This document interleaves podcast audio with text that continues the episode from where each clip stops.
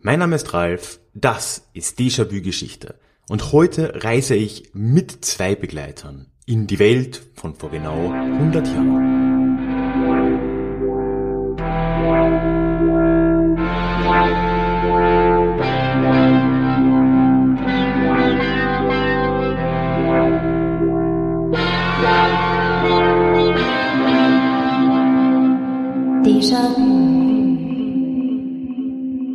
Hallo und herzlich willkommen zurück zu dieser neuen Folge des Déjà-vu Geschichte Podcast. Mein Name ist Ralf und hier in diesem Podcast geht es alle zwei Wochen in die Vergangenheit und zwar immer mit dem Blick auf das Hier und Jetzt und mit einer Portion Augenzwinkern, wo nötig. Heute habe ich wieder Gäste hier im Podcast, beziehungsweise Gäste ist falsch. Wir haben gemeinsam mit Steffen und Luis vom Podcast vor 100 eine gemeinsame Folge aufgenommen, die sowohl hier bei mir als auch bei Ihnen im Podcast erscheint. Ich erzähle am Schluss noch ein bisschen mehr über vor 100. Du wirst natürlich auch ein bisschen mitbekommen, was die so tun, aber im Prinzip ist es schnell erklärt. Die zwei Jungs setzen sich einmal im Monat zusammen und reden über die Welt vor genau 100 Jahren. Also was im letzten Monat geschehen ist. Wir sind jetzt im Juni 2020, wenn diese Folge rauskommt. Das heißt, wir sprechen gemeinsam über den Juni 1920 und da ganz besonders über ein Ereignis, das ja, mir persönlich recht nahe geht, wegen meines Ungarn-Bezugs aus Studienzeiten, nämlich wir sprechen über den Friedensvertrag von Trianon. Bevor es aber losgeht, möchte ich wie immer ganz kurz noch über den Déjà-vu-Geschichte-Newsletter mit dir sprechen. Denn wenn du regelmäßig eine Dosis Geschichte in deinem Postfach haben willst, nichts mehr verpassen willst und mit mir in einen Austausch kommen willst, dann ist das die beste Möglichkeit abseits von irgendwelchen Facebook-Algorithmen. Ich erzähle am Schluss nochmal ein bisschen mehr, würde mich aber sehr freuen, wenn du dir das anschaust. Link dorthin ist in den Show Notes oder direkt auf deja-vue-geschichte.de. So, jetzt treten Sie aber näher, Damen und Herren, Treten Sie in die Zeitmaschine. Nächste Station 1920.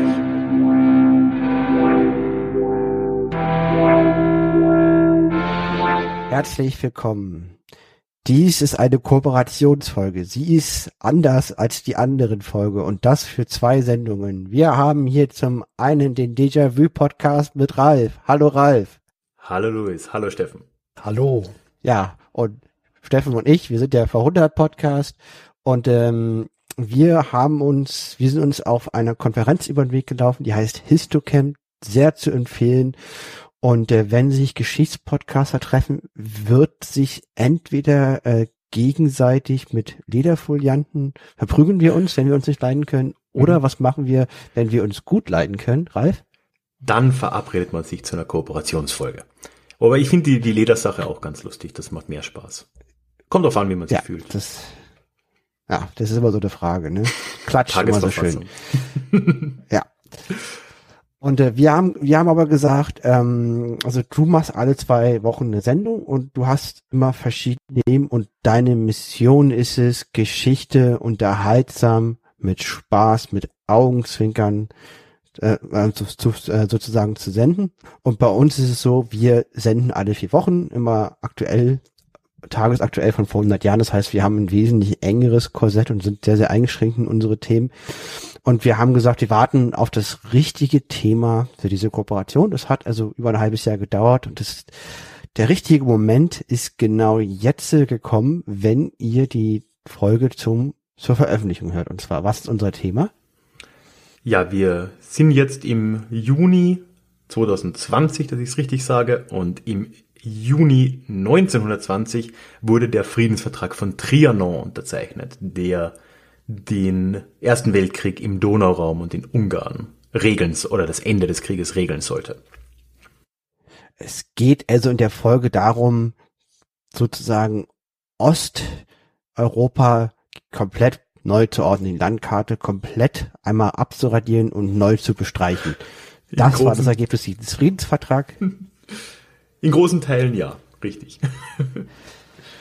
und darum geht's. Und äh, wir haben im Gegensatz zu sonst äh, jetzt äh, einen Historiker in der Sendung, zumindest bei uns im Format. Und daher würde ich sagen, fangen wir, fangen wir an äh, mit dem historischen Hintergrund und ich würde, wenn es okay für dich, Ralf, dich bitten anzufangen damit. Ja, gerne. Also im Endeffekt, wenn wir jetzt den Start des Ersten Weltkriegs anschauen, dann hast du es ja schon gesagt, ging da Österreich-Ungarn als ein Kriegsteilnehmer mit rein. Also das war ein Staat. War aber auch noch nicht so lange der Fall. Ne? Also Österreich-Ungarn gibt's eigentlich erst seit 1867, aber auch davor schon. Und zwar kann man da jetzt sagen, seit Ende der, der sogenannten Türkenkriege, was eigentlich nicht mehr wirklich politisch korrekt ist, aber der Osmanenkriege, so rum. Also zumindest so seit dem 17. Jahrhundert in unterschiedlichen Abstufungen hat der größte Teil von Ungarn zu dem, zum Habsburger Reich gezählt. Und von Österreich-Ungarn reden wir dann so ab 1867. Das war der sogenannte Ausgleich. Das war eine Zeit, als äh, Ungarn de facto gleichberechtigt wurde innerhalb der Monarchie. Ist wichtig zu verstehen, wenn wir über die Nationsvorstellungen vielleicht dann auch zu, äh, oder auf die zu sprechen kommen später. Das ist so ein Moment, der halt in Ungarn sehr wichtig war, weil damit der moderne ungarische Staat in irgendeiner Form begründet wurde. Und das war dann wirklich für die letzten 50 Jahre vor dem Ersten Weltkrieg so ein Doppelstaatsgebilde. Also man hat ja, glaube ich, noch das Bild vor Augen, dass die Donaumonarchie ein sehr diverser Staat war. Wobei man aber sagen muss, politisch gesehen war der bis 1867 gar nicht mal so divers. Es gab unfassbar viele Sprachen, aber im Endeffekt gab es den Kaiser, der stand da über allem drüber. Und es gab dann je nach Zeit ein mehr oder weniger mächtiges Parlament in Wien, und das war's dann auch. Und wirklich erst jetzt haben wir dann so eine Doppelstruktur, dass es auch ein Parlament und auch einen Premierminister in Ungarn oder in Budapest gibt. Und davon ist Wien erstmal komplett getrennt. Also die gesamte, der gesamte Staat war zweigeteilt. Es gab dann westlich, im westlichen Teil des Reiches ein Gebiet, das als äh, Cisleitanien damals bezeichnet. Und dort waren eben das heutige Tschechien, äh, das heutige Österreich, das heutige Norditalien, Slowenien und einige andere Gebiete mit drin. Lustigerweise dann aber auch rüber bis in die Ukraine. Äh, also eigentlich eine Insel. Und dann war aber im Osten an sich ein komplett getrennter Staat, das Königreich Ungarn, nicht Kaiserreich, sondern Königreich, das war auch ganz wichtig. Die hatten zwar den gleichen König, aber der war nicht Kaiser über Ungarn, der hat zusätzlich eben die Königskrone angenommen. Und die haben wiederum ein recht großes zusammenhängendes Staatsgebiet gehabt. Da werden wir sicher noch mehr drüber reden. Was aber heute im Prinzip die ganze Slowakei mit äh, einfasst, äh, Nordserbien, Kroatien war in seiner fast Gesamtheit Ungarn zumindest unterstellt und auch Teile der Ukraine und Rumäniens, also ein recht großes Gebiet. Ja, und dieser Staat hat sich an sich nicht viel geteilt, außer die Außenpolitik, die äh, Militär-, Kriegspolitik und die Wirtschafts- oder Finanzpolitik. Das heißt, es gab ein, einen Währungsraum und, und solche Dinge. Es war auch ein, eine, eine Finanzkasse oder ein Finanzministerium. Aber so gut wie alles andere war in dem Staat getrennt. Und die sind da 1914 dann quasi in den Weltkrieg eingetreten. So, das war jetzt im, in einem wilden Ritt die Vorgeschichte. Und interessant wird's ja dann natürlich mit Ende des Weltkrieges, wenn das alles äh, zerfällt. Aber vielleicht greife ich schon ein bisschen zu weit voraus finde es immer interessant, in zeitgenössischen Berichten wird dann immer von K und K-Truppen gesprochen oder Verbänden oder K und K-Politik, mhm. K. U. K. Cook. Cook, die Cook-Truppen. Ja, das ja. war genau diese komische Staatsgestalt, ne? das kaiserlich und königliche und das war halt, obwohl das die gleiche Person war, war das halt wirklich extrem wichtig, weil dadurch, dass zu dem Zeitpunkt Kaiser Franz Josef auch König Ferenc Josef war, in der gleichen Person, war Ungarn ein mehr oder weniger selbstständiges Königreich und das war eben bedeutend und das ist jetzt, gibt's heute eigentlich in der Form nur noch ganz selten. Es ist eine wirklich sehr lose Konföderation de facto gewesen und halt in einer Personalunion regiert und deswegen war dieses K und K halt auch etwas, was sehr vor sich hergetragen wurde, weil das für vor allem die ungarische Seite sehr wichtig war, diese Unterscheidung auch immer zu haben. Also identitätsstiftend. Ja, komplett, ja. Also es ist auch bis heute so, dass die Krone in Ungarn, die Stephanskrone, einen extremen ideologischen Wert hat. Die steht dort im Parlament äh, seit Orban-Zeiten. Und das muss man sich auch mal vorstellen, dass in irgendeiner Demokratie und in einem parlamentarischen System ein, eine Krone im, im Vorzimmer steht. Und das ist etwas, was in Ungarn tatsächlich nach wie vor einfach eine gewisse, ja, identitätsstiftende, ein identitätsstiftendes Element irgendwo hat, ja. Ich weiß gar nicht, wie das bei den, bei den Briten ist, ähm, aber da sind ja auch sehr viele Symbole. Sind da nicht Stimmt, auch, also die, Stab, ne? Ja. ja, da ist dieser Stab. Ich glaube, ohne diesen Stab darf auch kein Gesetz beschlossen werden. Ja, da ist irgendwas. Und dann gibt's ja diese, diese Zeremonie, wo dann jemand reinkommt, dieser schwarz gekleideten und den wegnimmt und dann ist das Ende der Legislatur oder irgend sowas, ne? Ja, ja. Und dann, dann hört man ja, auch immer wieder von diesen Geschichten, ob sie wahr sind oder nicht, dass solche Abstimmungen verhindert werden, indem irgendjemand mit diesem Stab schnell rausrennt. Stimmt, ja. Das, so stimmt. das ist aber, glaube ich, sogar passiert in, in, im, im Brexit-Chaos gab es ja, das auch mal. Also das sind, glaube ich, keine, ja, das sind, glaube ich, keine äh, Mythen. Das geschieht tatsächlich. Ja. Aber wie genau das funktioniert, weiß ich jetzt auch nicht. Das ist ja im Glück zum, ja, vollkommener Irrsinn. Ne? Das ist, glaube ich, zum Glück in Ungarn nicht der Fall. Ähm, das ist zwar de facto eine Diktatur von Orban regiert, aber zumindest ist die Krone nur Zierde. Noch. Aber dieser Ammonisitäten, nenne ich sie mal, haben ja auch Konsequenzen. Äh, also wir haben es ja so, der Erste Weltkrieg wurde durch die Mittelmächte verloren. Und jetzt muss halt mit jeder Macht oder wird mit jeder Macht ein Frieden geschlossen. Also die Deutschen, die sind in Versailles in Verhandlungen getreten und haben dort ihren Friedensvertrag ähm, beschlossen. Dann gibt und es gibt zwei par parallel stattfindende Friedensverhandlungen. Einmal mit Österreich, mit dem kaiserlichen Teil und einmal mit dem ungarischen Teil. Ist das so richtig? Genau, ja. Die wurden, wie auch Versailles, wurde das ja alles in Vororten von Paris gemacht. Versailles der prestigeträchtigste. Aber das waren alles so Schlösser größerem oder kleineren Ausmaß. In, für Österreich war das Saint-Germain und äh, kennt man auch wegen einem Fußballclub, ne? Paris Saint-Germain. Ja, ja. Und ähm, für äh, Ungarn war das äh, das Schloss Grand Trianon. Das halt auch, ich weiß nicht in welche Himmelsrichtung, aber irgendwo außerhalb von Paris gelegen ist. Hey, it's Ryan Reynolds and I'm here with Keith, co-star of my upcoming film If, only in theaters May 17th. Do you want to tell people the big news?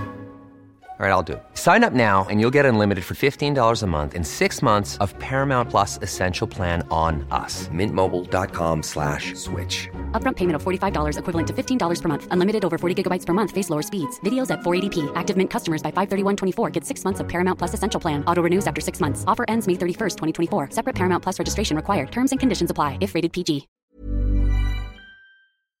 Und da gibt's ja noch ein paar mehr. Also es gab ja auch mit Bulgarien zum Beispiel einen Friedensvertrag, wo ich jetzt den Namen vergessen habe.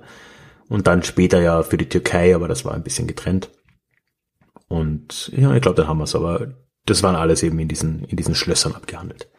Und äh, die, das, das Thema ist ja der Frieden von Trianon. Das ist ja jetzt alles kein Zufall, vor dem wir erzählen. Das ist das Thema der Folge. Richtig, ja. aber ich glaube, um den wirklich zu umschreiben, also wir haben jetzt ja gesagt, okay, das ist, wir haben jetzt heute den, den Juni 2020, jetzt sage ich es richtig. Das ist also im Juni 2000, äh, 1920 passiert, das hatte ich wieder falsch. Juni 1920 ist im Prinzip ein Jahr nach Versailles. Also da merken wir schon, okay, ähm, da haben wir eine ziemliche Verzögerung drin. Und das hat einerseits nachvollziehbare Gründe, dass halt für die Siegesmächte Deutschland der wichtigste Kriegsteilnehmer auf der, auf der Mittelmächte-Seite war und man das erledigt haben wollte. Aber das hat auch den Mitgrund, dass halt einfach Ungarn in der Zeit zwischen Kriegsende und äh, Friedensvertrag einfach eine extrem, eine extrem irre Entwicklung mitgemacht hat, die im Vergleich zu Deutschland, was ja auch wild war mit äh, Novemberrevolution, Räterepubliken in Bremen, in München, anderswo. Aber Kaputsch. Kaputsch, was ihr jetzt ja gerade hattet, ähm, natürlich auch Spartacus, also all diese, diese Themen, mhm war ja nicht gemütlich in Deutschland, aber Ungarn war schon noch mal äh, etwas wilder. Und ich glaube, bevor wir wirklich über den Vertrag reden können, müssen wir uns mal anschauen, was da seit dem Krieg passiert ist, weil da wurde ja eigentlich wurden da ja schon Tatsachen ja, festgemacht. Also Ungarn ging als, als Verlierer aus diesem Krieg hervor, bekanntlich. Und generell war es ja dann so, dass in im, in der Donaumonarchie, in, im, im K&K-Reich, wenn wir jetzt beim Wort bleiben, sich ja in alle Himmelsrichtungen dann die Nationalitäten unabhängig gemacht haben. Ihr habt ja auch schon viel über die 14 Punkte von Wilson gesprochen und vor allem ich glaube, es war sogar, ist es Punkt, nee, nicht Punkt 14, Punkt 13 oder was, das Selbstbestimmungsrecht der Völker, irgend so ein hinterer. Und darauf haben sich jetzt ja alle bezogen und haben gesagt, ja, hier, wir sind noch ein Volk, wir haben ein Selbstbestimmungsrecht.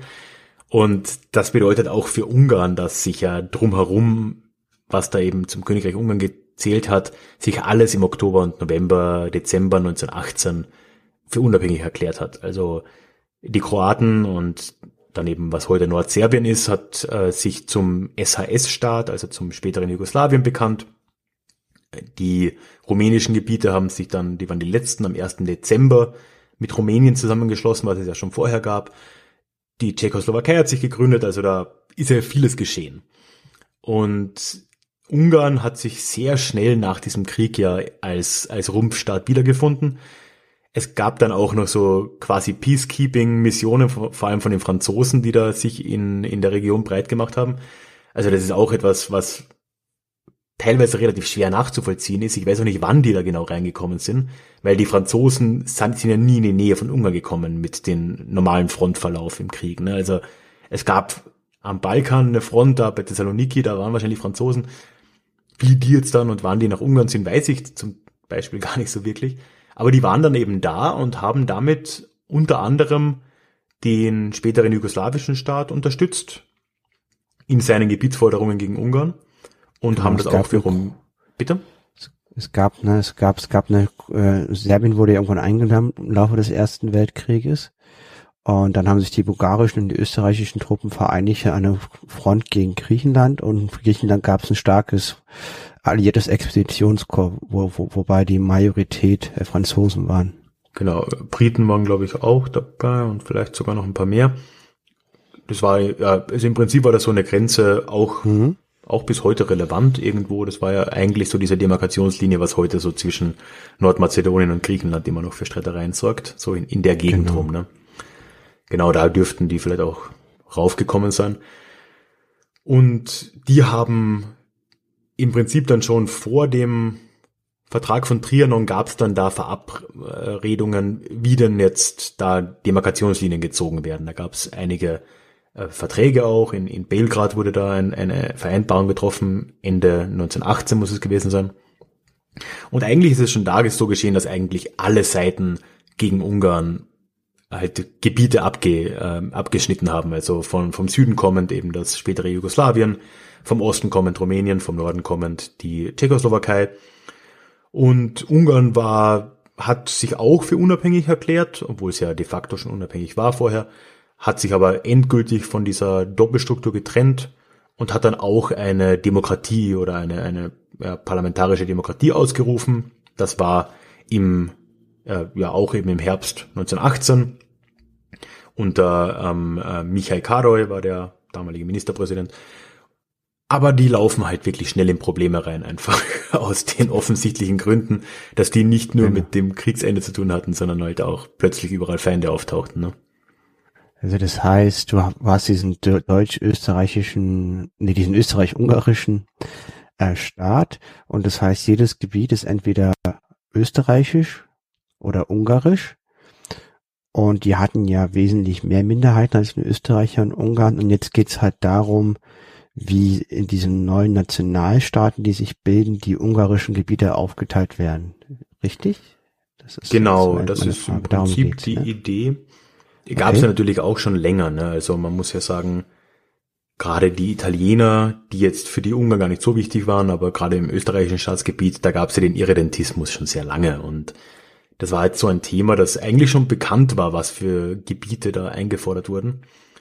Aber jetzt war das natürlich schon so ein bisschen ein offenes Buffet für die Leute. Ne? Also irgendwie plötzlich ist der, der Krieg zu Ende. Österreich-Ungarn löst sich auf, sind, haben verloren. Und diese Staaten, die es vorher nicht gab, die jetzt aber sich gründen, die sind ja nicht Verlierer des Krieges, zumindest nicht ähm, de jure. Ne? Also die, die Tschechoslowakei oder Jugoslawien sind nicht Kriegsverlierer obwohl weite Teile dieser Staaten oder in der, im Fall der Tschechoslowakei der gesamte Staat auf Seiten der äh, Mittelmächte am Krieg teilgenommen hat. Aber es sind halt neue Staaten.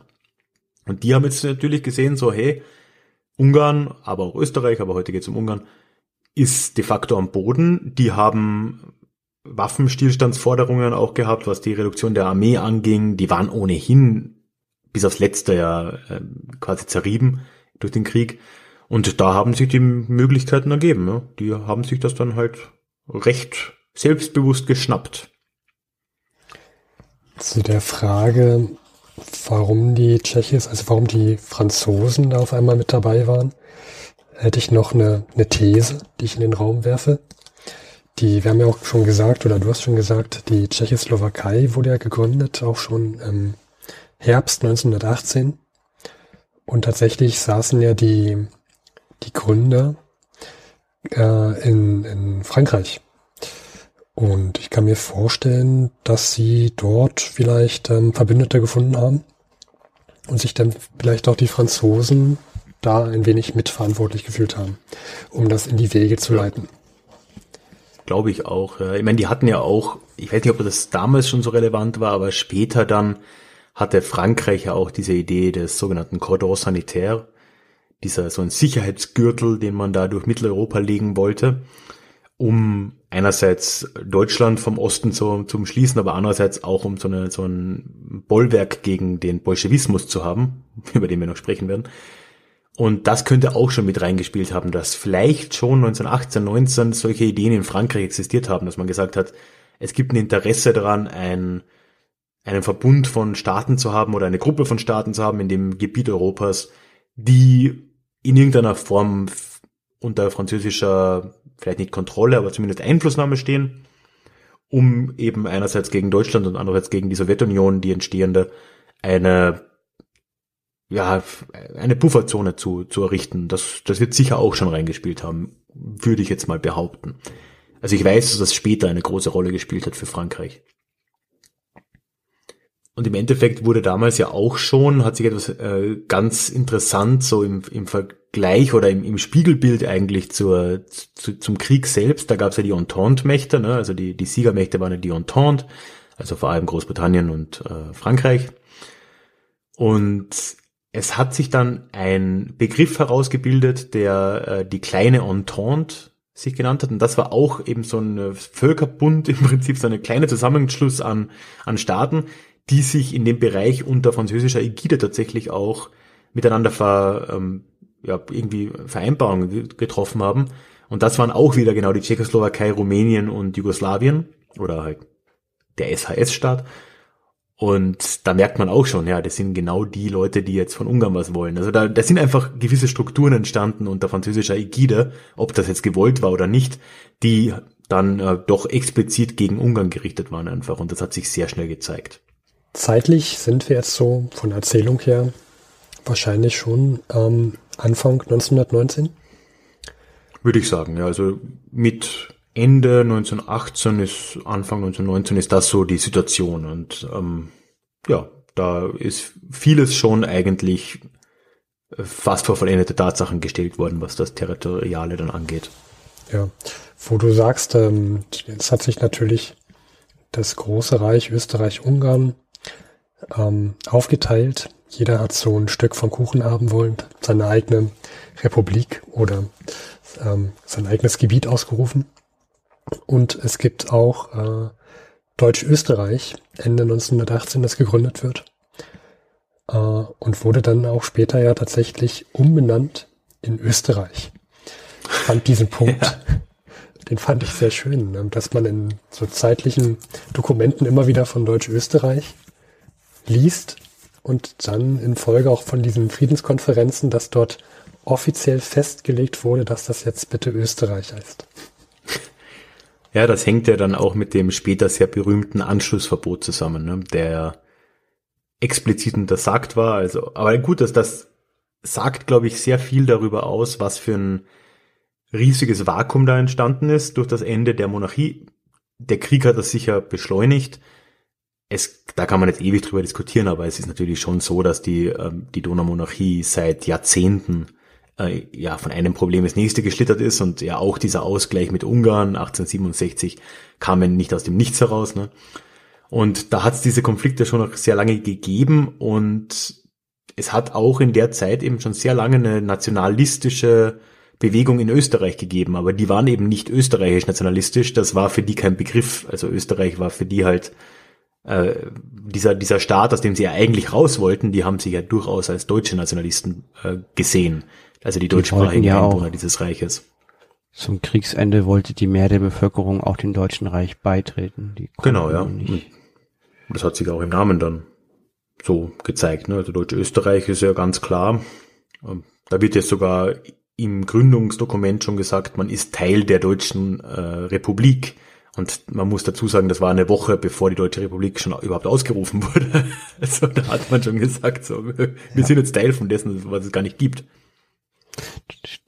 Ja, das, das hatte ich damals gelesen und fand ich sehr, sehr witzig auch. Genau, weil es gab es noch gar nicht, wo die, womit die rein wollten. Hm, ja, ganz. Also ich glaube, also am 9. November bekanntlich wurde ja die Deutsche Republik dann ähm, ausgerufen und ich würde behaupten, das war am 1. 1. November. Oder um den Dreh. Also halt schon eine gute Woche früher auf jeden Fall, ja. So. Also wir haben jetzt diese beiden österreichischen und äh, ungarischen Friedensverhandlungen und die heutige Folge geht es um die Verhandlungen mit dem ungarischen Teil, wo jetzt äh, viele ein Stück vom Kuchen haben wollen und der Kuchen an sich natürlich gerne Kuchen bleiben will, nämlich Ungarn. Richtig, ja. Ja, und im Endeffekt ist es wirklich so das Jahr 1919, wo das sehr schnell wieder zu einem ja, sehr virulenten Problem wird. Also das, der Frieden hält nur sehr kurz im Donauraum, wie ja auch anderswo. Ne? Also wir sind jetzt in einer Zeit, wo ja auch relativ bald dann zum Beispiel der polnisch-russische Krieg anfängt und da gab es ja einige dieser Auseinandersetzungen, so in der, auf der Asche des Ersten Weltkriegs. Und so eben auch hier diese, diese, der Staat Ungarn hat versucht, sich bestmöglich zu etablieren. Es gab dies, diese erste Regierung unter Karoy, das haben wir jetzt schon gesagt, die aber nie sonderlich viel Rückhalt gewinnen konnte und vor allem halt von allen Seiten unter Druck war, weil, weil eben die Feinde von allen Seiten da äh, reingekommen sind und äh, Gebiete für sich beansprucht haben. Und irgendwo in diesem Zusammenschluss oder in diesem Zusammenspiel der Faktoren kommt es dann so weit, dass im äh, März eine Revolution in, in äh, Budapest vor allem vonstatten geht und eine Räterepublik ausgerufen wird. Und das ist etwas, was man später ja in Deutschland durchaus noch kennt, so mit der Münchner Räterepublik im Mai oder April, so. Also kurz darauf.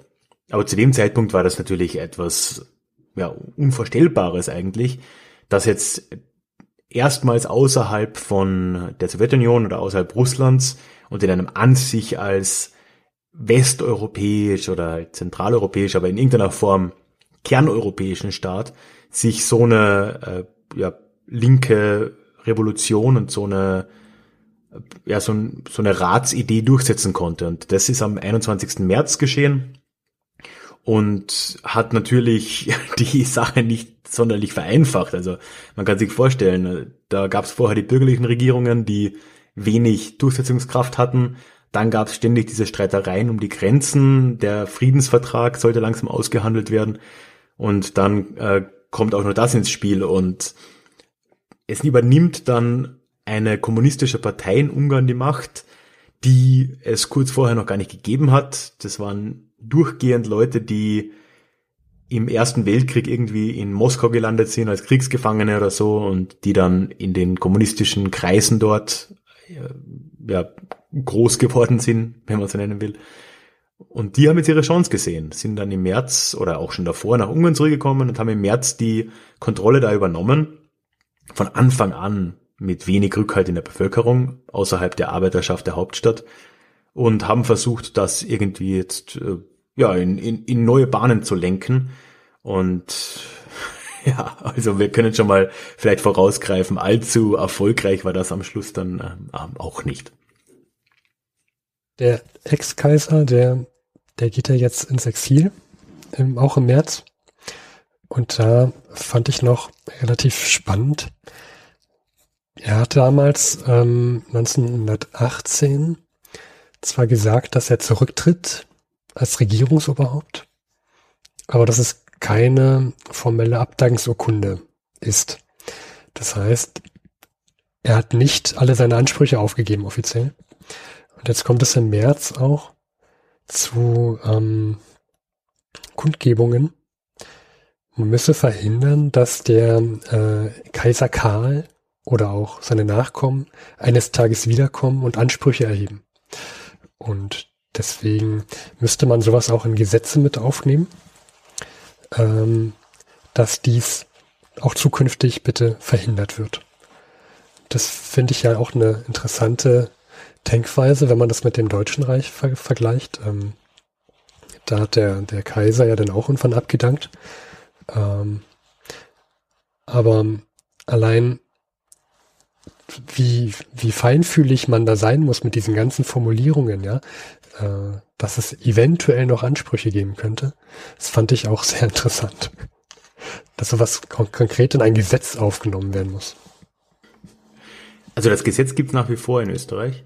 Das ja. ist tatsächlich, äh, ich weiß gar nicht, ob gibt es einen Hohenzollern-Paragraphen in Deutschland? Ich glaube nicht, oder? Darf ein Hohenzollern äh, Kanzler oder Präsident werden? Ah, das, das, äh, ist eine gute Frage, das weiß ich gar nicht. Hm. Also ich glaube, Kanzler dürfte in Österreich ein Habsburger werden, aber Präsident nicht, weil das ja das Staatsoberhaupt wäre. Und das ist nach wie vor so. Da gab es immer wieder mal Diskussionen, aber das wurde dann auch damals schon beschlossen in der ersten österreichischen Republik. Und äh, ja, es ist, ist eine krude Entscheidung irgendwie, ne? wenn man dann halt so sagt, okay, ähm, egal was geschieht, diese eine Familie ist ausgeschlossen. Das ist zumindest interessant, dass man das so versucht zu lösen. Ähm, hat aber noch lange Probleme bereitet. Also in Ungarn sowieso, darüber reden wir, glaube ich, noch, aber auch in Österreich. Also ich glaube, der Thronverzicht ist erst sehr, also ich, ich lange nach dem Zweiten Weltkrieg, glaube ich, wurde das wirklich unterzeichnet, dass die darauf verzichten. Das war noch echt, echt spät. Das könnte in den 70ern gewesen sein oder so. Also wirklich, ich will jetzt meine Hand nicht ins Feuer legen, aber das war wirklich sehr spät, dass die Nachkommen der letzten Kaiser da gesagt haben, sie verzichten auf Ansprüche. Ja, ja ich finde es ja sehr interessant. Da gibt es ja Otto von Habsburg, das ist der Sohn vom letzten Kaiser, und der ist ja erst 2011 gestorben, der wurde 99 Jahre alt und war jahrelanges Mitglied des Europäischen Parlaments. Hatte halt den Vorteil, aufgrund seiner Herkunft konnte er ganz viele Sprachen, weil er wurde ja als möglicher Thronfolger ausgebildet. Und der war da sehr, sehr involviert. Also Otto von Habsburg finde ich da mal eine sehr spannende Gestalt. Ja, der war ja auch da in dieser, was auch eine spannende Bewegung ist, in der Pan-Europa-Bewegung äh, damals aktiv, ähm, die ja auch irgendwie jetzt nicht mehr so präsent ist, aber die eine Zeit lang schon echt viele hochkarätige, gerade so konservative, proeuropäische Politiker umfasst hat. Und der war, glaube ich, das Europäische Parlament hat sich, glaube ich, 1979, das haben die das erste Mal getagt, wenn mich nicht alles täuscht. Und da war er schon drin. Und ich glaube, der war dann auch gut 20 Jahre lang durchgehend äh, Mitglied des Parlaments. Hat aber nie in der Zeit in Österreich gelebt. Das, also leben hätte er, glaube ich, sogar dürfen, das weiß ich gar nicht. Um, ähm, aber der hat in, ich glaube, am Starnberger See gelebt. Also der war, der war hier in Bayern. So richtig zurückgetraut hat man sich dann nicht. Es war aber eine, also da war ich in Wien sogar 2011, 12, was hast du gesagt, als er gestorben ist? Da um den Dreh, ne? 2011, genau. 11. Da, das habe ich, also ich war nicht live dort, aber ich habe das äh, von Wien aus miterlebt. Das war eine Riesensache. Da gab es eine Prozession wie in den Kaiserzeiten quer durch die Stadt und der wurde dann in die Gruft, in die Familiengruft äh, gebracht, die Kapuzinergruft, wo all die Habsburger Kaiser eben liegen und unter reger Anteilnahme. Also das war wirklich so ein schon irgendwo fast bedenklich oder was heißt fast schon ein bisschen bedenklich, dass da so ein Interesse und wirklich so ein fast monarchistische Stimmung da plötzlich aufkommt, wo dann die Leute Blumen niederlegen in den Farben der verschiedenen Nationalitäten. Also da gab es dann auch irgendwelche ungarischen Gesandtschaften, die da ungarische Grenze abgelegt haben und solche Dinge. Also äh, ist alles noch in irgendeiner Form relevant. Also nicht mehr wirkmächtig, würde ich behaupten, aber lange Schatten auf jeden Fall. Ja, ja vor 100 Schatten. Man denkt immer, das ja, 100 Jahre sind halt gar nicht mal so viel. Das ist tatsächlich, sind halt drei, vier Generationen, ne? Ja. Aber gut, kommen wir mal wieder zurück. Wir sind jetzt so im Juni, Juli des Jahres 1919. Friedensverhandlungen beginnen mit Deutsch-Österreich. relativ schnell bekommen die, bekommt Deutsch-Österreich auch schon den Friedensvertrag als Text. Das heißt, sie können gar nicht richtig mitverhandeln. Sie kriegen den Text und sollen sich ihn durchlesen und auch möglichst schnell unterschreiben. Hm. Sie dürfen, wenn mich richtig erinnere, durften sie schriftlich Stellung beziehen, aber sie durften nicht vorsprechen und soll, wurden gebeten, doch bitte schnell zu unterschreiben, genau. Und kurz danach bricht auch schon die junge Räterepublik in Ungarn zusammen. Also sie hat nicht lange gehalten. Äh, liegt daran, nee, dass, Anfang August. Ja, ja ich glaube 110 Tage oder 111 Tage, irgendwie so. Und liegt daran, dass jetzt ja doch die Alliierten ähm, zu sehr drücken und man nicht mehr die Stellung halten kann. Und so kommt es, dass die Führer dieser Räterepublik auch jetzt ins Ausland fliehen und eine neue ja, ungarische Volksrepublik gegründet wird. Ähm, und da kommt jetzt ein Mann auf, äh, den habe ich dann in dem Zusammenhang zum ersten Mal mitgelesen, das also namentlich erwähnt, äh, der Oberbefehlshaber, ähm, wie spricht man ihn aus? Horthy? Oder Horthy, genau, Miklos, mhm. genau. Der ähm, wird jetzt sozusagen zum, ähm, wir haben im V100 haben wir öfter mal einen Begriff, für den wir öfter gerügt werden, aber ich finde, das passt ganz gut, das ist der Obermufti. Und das ist sozusagen. der wird der Obermufti. Ja, ja. Also er wird der Obermufti. Stimmt. Und es beginnt eine Zeit, die auch als weißer Terror bezeichnet wird.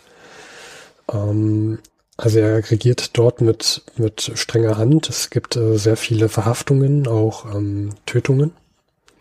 Auch vor seiner Machtübernahme schon, muss man dazu sagen. Da wurde ja. er, der ist durchs Land gezogen, ne? also wobei die Zahlen, glaube ich, nicht so belastbar sind, aber zumindest mehrere tausend Tote gab es da auch. Ja. ja. Ähm, wir haben einen Zeitungsartikel auch später noch gefunden aus der Vossischen Zeitung. Äh, dazu komme ich äh, am liebsten gerne erst später, wenn wir dann noch am 4. Juni herum sind. Aber da wird auch ein wenig was äh, dazu gesagt, wie die, wie die aktuelle Situation auch in Ungarn ist, auch unter Horthy. Ich finde immer interessant, Horthy war Admiral. ja, sehr bezeichnend. Das das finde ich immer, also, also er ist ja dann auch unter dem Titel Admiral auch fungiert als Obermufti. Ja, den Titel er nie abgegeben, ja. Der war, ja, ja, der war aber auch halt wirklich so der letzte Oberbefehlshaber der Marine. Also ich glaube, ist Admiral per se der Oberbefehlshaber? Ich bin da mit den Titeln so, so schlecht. Nee, nee, nee, du hast Konteradmiral, also du hast, da gibt's verschiedene. Okay. Der kleinste ist der Konteradmiral. Die Herren brauchen da natürlich auch eine Hackordnung. Also da ja, gibt's drei, drei bis vier Stufen normalerweise also der war halt schon tatsächlich für das gesamte K&K-Reich am Schluss, ich glaube für die letzten sechs Monate des, des Weltkriegs, war der auch der Chef der, der gesamten Flotte. Wobei man sagen muss, die, die war halt eigentlich den gesamten Krieg über fast irrelevant. Ist aber dann schon interessant, dass ausgerechnet der, das ist ja auch so ein historischer Treppenwitz, dass der, der Admiral ohne Flotte dann im, im Land ohne Küste plötzlich zum Alleinherrscher wird, ne? Stimmt. Ja. Jetzt, wo du sagst. Ja. In einem Königreich ohne König übrigens. Das kommt auch noch. Darauf wollte ich hinaus, dass Ungarn einen Admiral als Herrscher hat. Das Binnenland überhaupt. Ja. Kilometer weit weg von, von, also was heißt, hunderte Kilometer weit weg von jeder Küste. Ist ein Treppenwitz, der irgendwie interessant ist, was aber auch zeigt, dass einfach außerhalb der alten Führungselite in Ungarn, die halt so mit den Österreichern gemeinsam da regiert haben, es offensichtlich keine Kandidaten gab, die eine Mehrheit hätten finden können. Und dieser Horthy hat zumindest in den rechten Kreisen halt echt einen guten Ruf genossen als Militär und dann war es offensichtlich auch okay, dass der Admiral war. Und auf der Donau kann man auch mit Schiffen rumfahren, keine Ahnung. ja. Was wir jetzt ein bisschen übersprungen haben, was aber glaube ich schon auch ganz wichtig ist, ist, dass Horthy hat diesen, hat ja die Rätrepublik nicht in die Knie gezwungen. Also der hat, der hat dann die Macht übernommen, nach und nach, aber im Prinzip lag das alles an den Rumänen. Also die Rumänen haben irgendwann gesagt, jetzt reicht's uns und sind einmarschiert in Ungarn, weil die halt ihre Forderungen hatten und gesehen haben, dass diese Räterepublik sich ja nicht verteidigen kann. Und im Endeffekt hat das alles so geendet, dass die Rumäne, rumänischen Truppen in Budapest einmarschiert sind, sich dort ich glaube, bis November noch festgesetzt haben, von, von August an, die Räterepublik gestürzt haben und dann danach, als die wieder weg sind langsam, dann ist Horthy so reingekommen. Also ganz so, so heroisch war die Sache auch nicht. Also der hat dann seinen weißen Terror halt übers Land gezogen, aber hat eigentlich das Land nicht, wie er es vielleicht gern dargestellt hätte, vom roten Terror befreit oder wie man immer das halt ausge, äh, damals aus, ähm, äh, ausgeführt hat oder wie man das äh, betitelt hätte. Ne? Vielleicht auch so sein offizieller Titel war Reichsverweser. Als Herrscher, als provisorisches Staatsoberhaupt anstelle des Kaisers und Königs in Wien. Hm. Äh, König in dem Fall halt, ja, in Ungarn. Ähm, das war ja, also Ungarn war tatsächlich dann bis in den Zweiten Weltkrieg rein, war das ein Königreich, es gab halt keinen König. also. Genau, das, das, das, das finde ich auch so eine Sache. Ähm, also wir haben jetzt hier Meldungen von Anfang 1920, da werden dann, da wird dann die erste Nationalversammlung von Ungarn gewählt und der Horthy wird dann auch als Reichsverweser, du hast es schon genannt, äh, ähm, Luis, eingesetzt und dann erklärt er im März 1920 Ungarn zur Monarchie mit vakantem Thron. äh, ja. Wird immer besser als Admiral. In, gut. Kann man machen. Kann man, kann man bringen, ne, aber. Aber ist natürlich auch praktisch, ne? Also als Monarchie, da muss man sich nicht mit diesen ganzen demokratischen Füllefanz äh, beschäftigen. Ja, das Monarchie stimmt schon, aber andererseits ist es halt dann doch so, dass vakanter Thron, das kann er zwar behaupten, ne, aber ob Karl von Habsburg, da der letzte ungarische König, das so einsieht, wenn, wenn, weil für den ist das eine Einladung, ne? wenn du sagst, hey, wir sind immer noch ein Königreich, dann wird der letzte König sich sagen, ach so, ja, cool, dann komme ich wieder, oder? Also ich meine, das ist ja jetzt irgendwie taktisch schon fragwürdig. Ja, also zu dem Zeitpunkt, an dem er das zur Monarchie mit verkannten Thron erklärt, sind, wird ja auch von seinen Truppen das Parlamentsgebäude und zwar schwer bewaffnet besetzt. Also ich glaube, da liegen Argumente auf, seinen, auf seiner Seite. Planning for your next trip? Elevate your travel style with Quince. Quince has all the jet-setting essentials you'll want for your next getaway, like European linen, premium luggage options, buttery soft Italian leather bags, and so much more. And it's all priced at 50 to 80% less than similar brands. Plus, Quince only works with factories that use safe and ethical manufacturing practices. Pack your bags with high-quality essentials you'll be wearing for vacations to come with Quince. Go to quince.com slash trip for free shipping and 365-day returns. Ja gut, das, das stimmt natürlich. Ja, der hat schon die Macht. Äh, Karl hat's ja auch immer wieder mal versucht, später dann, äh, 2021, äh, ich bin vollkommen daneben, 1921. Ähm, dann ein Jahr später, aber das hat Hort ihm halt nie durchgehen lassen. Und äh, ja, klar, wenn man halt seine eigenen Truppen ums Parlamentsgebäude hat und in der Stadt generell, dann äh, hat der Kaiser oder der König dann auch nicht wirklich die Chance, das stimmt. Ja, ja. Übrigens, im Juni 1919 gibt's dann auch schon die Friedensverhandlungen, ähm, äh, Quatsch, im Juli, im Juli, unterzeichnet Deutsch-Österreich auch schon den Friedensvertrag und sie hatten gesagt, dass also einen Monat davor sie den Text bekommen haben. Also hier nochmal die zeitliche Abfolge. 2. Juni wird der Text übergeben und am 20. Juli mhm. wird das schon unterschrieben. Ja. Ja. Aber äh, am 10. oder 9. 10. September ist es, glaube ich, in Kraft getreten oder so, ja, aber ja. trotzdem, ne, das ist halt echt keine Zeit. Ja. Wenn man es mal erklärt mit Prozessen wie den Brexit, merkt man, dass die einfach das akzeptieren mussten, durften, konnten. Ja, was sollten sie machen, ja klar. Ja. Im Zweifelsfall war halt immer das, die die implizierte Drohung war halt immer da, ne, dass halt Großbritannien und Frankreich im Zweifelsfall das Land auch besetzen können. Und das war auch allen klar einfach. Ähm, das wäre in Deutschland ja noch ein bisschen schwieriger gewesen. Also Deutschland, wenn die sich geweigert hätten, dann hätte das zumindest Komplikationen erzeugt. Aber was hätte denn jetzt Österreich oder, oder Ungarn machen sollen, ne? Ja, ich meine, wenn das ganze Land, ähm, also dem ehemaligen Gebiet Deutsch, äh, Quatsch, bei dem ehemaligen Gebiet Österreich-Ungarn hast du ja noch mehr Truppen, die wegfallen, weil sie jetzt auf einmal eigene Länder sind. Ja. Beim Deutschen Reich hättest du vielleicht, ja gut, Bayern ist immer so ein Thema, die wollen sich ja immer gern abspalten. Aber sonst hätten die wahrscheinlich schon mehr oder weniger probiert, erstmal an einem Strang zu ziehen. Wobei auch da die Situation ja wieder schwierig ist, dass, dass es dann wieder den einen Teil gibt, der sich wahrscheinlich um den Osten kümmert. Das hatte man ja auch noch im Jahr 1919 bis 1920 rein. Immer mal wieder Gefechte im Osten. Es war ja gar keine friedliche Grenze, so wie man immer denkt. Also da hätte es wahrscheinlich auch nicht lange gedauert. Also der Widerstand hätte da auch nicht lange gedauert, wahrscheinlich. Wahrscheinlich nicht, ja, stimmt schon.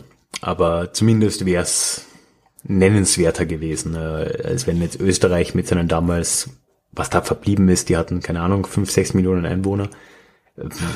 Da, die hätten jetzt nichts mustern können, was die äh, britische Armee aufgehalten hätte, wenn die sich entschieden hätte, das jetzt äh, selbst unter Kontrolle zu nehmen. Ne? Hm. Ist schon was, ähm, also das war schon natürlich vollkommen alternativlos, diesen Vertrag anzunehmen, allein, allein aufgrund der Größe. Ja. Ja, und jetzt sind wir auch schon mitten im Jahr 1920. Ähm, wie gesagt, Horthy erklärt Ungarn zur Monarchie mit verkannten Thron. Das war im März. und dann kommt auch schon drei Monate später tatsächlich die Unterzeichnung des Friedens im Grand Trianon. Und mal zur Dimension fand ich es ganz interessant. Die Verkleinerung des Gebiets und der Bevölkerung mal in Prozentzahlen. Die, der Gebietsstand verringert sich um circa 70 Prozent und die Bevölkerung um 64 Prozent von 20,9 Millionen auf 7,6 Millionen.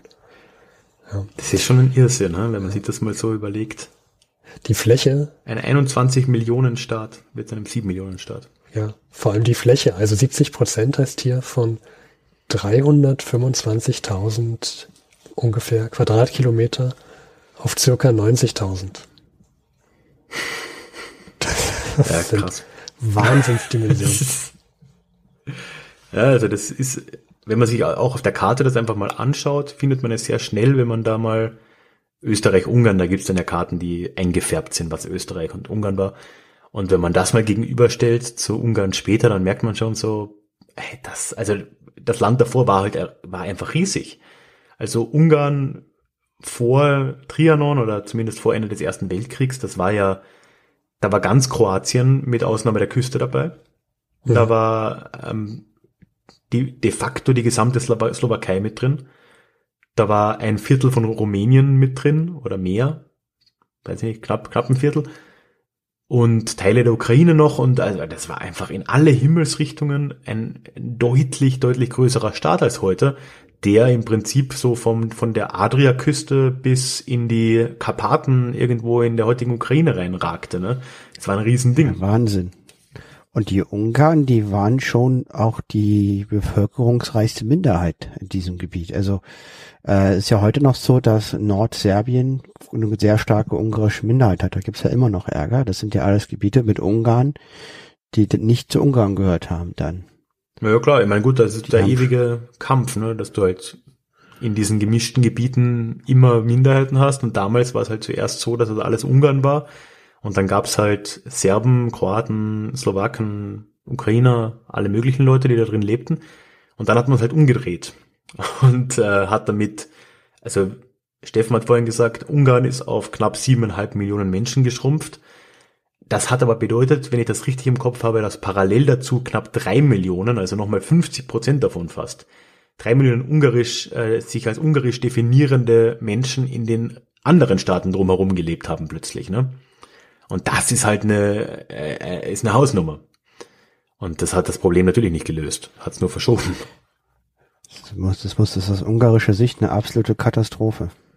Äh, bis heute. Also da reden wir vielleicht am Schluss noch ein bisschen drüber, würde ich zumindest gern, weil äh, dieser Trianon-Vertrag bis heute unfassbar präsent ist in Ungarn, was man sich, also anfangs habt ihr halt, warst du das, Louis oder Steffen? Einer von euch hat ja gesagt, dass Versailles auch als die große Schande und Niederlage in der deutschen Geschichte gesehen wird. Das, das stimmt auch. Aber im Alltag wird halt über Versailles in Deutschland de facto nicht gesprochen, während in Ungarn auf jedem dritten Auto gefühlt ist da so ein Sticker drauf mit den Vorkriegsgrenzen und solche Sachen. Also das ist wirklich unfassbar präsent und äh, ist echt so ein Thema, das nicht ausgestanden ist.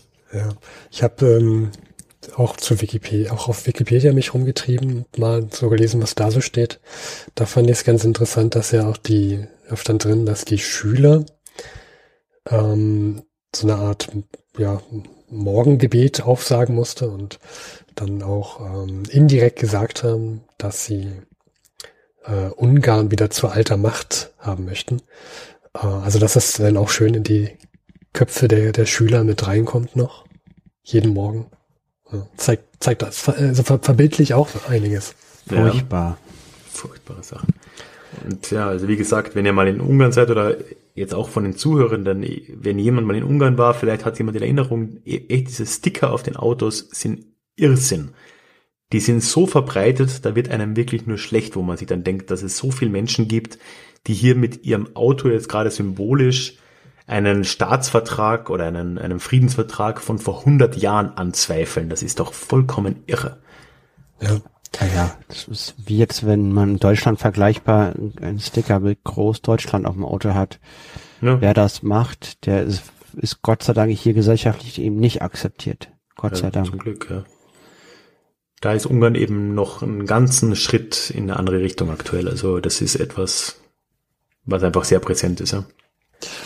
Ähm, ja. ja, wir haben uns generell auch mit Medien auseinandergesetzt. Äh, wer V100 kennt, wir gucken ja gerne mal in Tageszeitungen, sind eigentlich mehr beheimatet im Berliner Tageblatt und haben tatsächlich zu diesem Datum herum keine Meldung im Berliner Tagesblatt, äh, Tageblatt gefunden. Das ist sozusagen die Berliner Zeitung von damals gewesen. Ähm, sind aber fündig geworden dann in österreichischen ähm, Zeitungen, unter anderem Freie Presse vom 5.6., das können wir mit verlinken. Und da wird tatsächlich so auf so einem ganz kleinen Artikel nur die Unterzeichnung des ungarischen äh, Friedensvertrages ja, geschildert. Wann, um wie viel Uhr, wie viele Personen da waren. Und dort wird nochmal deutlich, dass das eigentlich eher so ein Akt war, der innerhalb von ähm, noch nicht mal einer Stunde auch schon vorbei war. Also man ging rein, hat den Vertrag in Empfang genommen und hat ihn dann unterschrieben. Das, das, da dichten wir, ja, das, das klingt auch wieder so, wie es auch bei ähm, Deutsch-Österreich war und dann auch beim Deutschen Reich. Ähm, man hat ihn zu akzeptieren und zu unterzeichnen und dann war auch fertig. Dann war auch gut. Hm. Ja, man durfte ja, glaube ich, auch nicht unter Protest irgendwas machen. Also sie hätten wahrscheinlich Protest eingelegt, aber das war ja wahrscheinlich auch nicht möglich. Also haben sie es halt hinter sich gebracht, schätze ich mal. Ne? Ja. Was wir auch gefunden haben in der äh, Vossischen Zeitung, war ebenfalls ein Beitrag über Ungarn. Der Frieden mit Ungarn.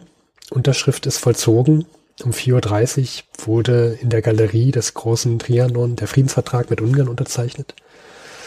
Und das ist aber nur so ein ganz kleiner Artikel von ein paar Zeilen. Darunter kommt dann ein relativ langer Artikel Der weiße Terror. Sozialdemokratische Beschuldigungen. Und dort wird ähm, geschrieben über die Situation in Ungarn von Auftragsmorden, von, ähm, von regelrechten Hinrichtungen und äh, von Folter im Ungarn, ähm, dass die Vossische Zeitung auch Leserbriefe bekommt, die, die erschüttert sind, dass die Vossische Zeitung äh, sowas schreiben würde. Man selbst würde ja in Ungarn wohnen, das stimmt, stimmt, stimmt nicht. Und dazu ähm, schreibt die Vossische als Antwort, das stimmt sehr wohl, das wird nur in den Medien, in der Zeitung in Ungarn totgeschwiegen. Und äh, schreibt hier über sehr, sehr viele Seiten, ähm, wie schlimm die Situation gerade in Ungarn ist. Und das finde ich schon schon äh, sehr, sehr prägnant, dass es in, so um diese Zeit, als eigentlich dieser große Friedensvertrag unterzeichnet wird, hauptsächlich um die Situation in Ungarn geht, als darum, dass sie jetzt halt diesen Friedensvertrag unterschrieben haben. Ähm, also das scheint irgendwie nur so eine Art Randnotiz in den Zeitungen gewesen zu sein. Hätte ich jetzt selber gar nicht gedacht, also ich, ich bin mit der Erwartung äh, durch die Zeitungen gegangen, dass man hier doch sehr große Artikel sieht, ähm, detailliert aufgelistet, was das jetzt eigentlich soll und was da drin beschrieben ist, aber das ist, dem ist gar nicht so gewesen. Also wir, wir haben so ein Online-Archiv, wo äh, Tageszeitungen archiviert sind Und für diesen Tag, dem 4. Juni, haben wir 15 Ausgaben von verschiedenen Zeitungen drin und ich habe in alle reingeguckt und nur in zwei ist was auf der Titelseite über diesen Friedensvertrag von Trianon zu finden. Alle anderen beschäftigen sich mit Haufen andere Themen. Man muss halt so fairerweise sagen, der Friedensvertrag wurde an einem Freitag unterzeichnet und am Samstag waren Reichstagswahlen in der Weimarer Republik und darüber ging ein Großteil der Meldung. Aber ich habe zum Beispiel auch in der Berliner Zeitung einen Artikel gefunden über die neue deutsche Briefmarke auf der Titelseite. Das war wichtiger als dieser Friedensvertrag für die Zeitung. Du meinst die Berliner Volkszeitung? In der Berliner Volkszeitung. Ja, ist ja auch wichtig. Ja, genau. Ja klar, neue ja, Briefmarke. Die Briefmarken. Also man merkt, es ist zumindest tagesaktuell gar nicht so rübergekommen, das Thema, als wie es heute gesehen wird.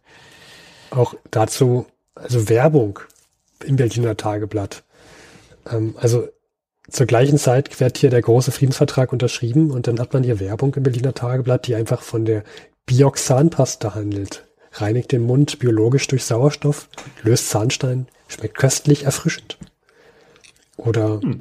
eine Warnung für die Hausfrauen. Schokolade und Kakao dürfen nur verpackt mit Firma und Preisaufdruck verkauft werden. Wer dies missachtet und äh, lose Ware kauft, läuft Gefahr, verfälschte oder minderwertige Ware zu erhalten. Und das schreibt, die Warnung schreibt der Verband deutscher Schokoladenfabrikanten. Also sowas ist dann auch wichtig und wird in der Tageszeitung abgedruckt vor 100 Jahren. er war vielleicht näher an den Menschen, ne? Ja. Gut, kann ich mehr, also gerade Luis hat es schon erzählt, aufgrund dieser Wahlen, das war halt das vorherrschende Thema der Weimarer Republik. Mhm. Wobei ich mir auch einfach vorstellen kann, dass halt mit der Unterzeichnung von Versailles, es wäre jetzt interessant zu schauen, wie vielleicht, wie im September 1919 der äh, Friedensvertrag mit Österreich zum Beispiel behandelt wurde. Ich könnte mir nämlich schon auch einfach vorstellen, dass das Interesse dann irgendwann nachgelassen hat und man gesagt hat, so, okay, Friedensvertrag ist erledigt, im Juni 1919 hier Versailles unterzeichnet und dann ist das auch vielleicht gar nicht mehr so eine große Story einfach, weil es Deutschland ja nicht so betrifft. Das kann ich mir schon auch vorstellen. Ja, das kann gut durch, äh, kann, kann gut sein, ja.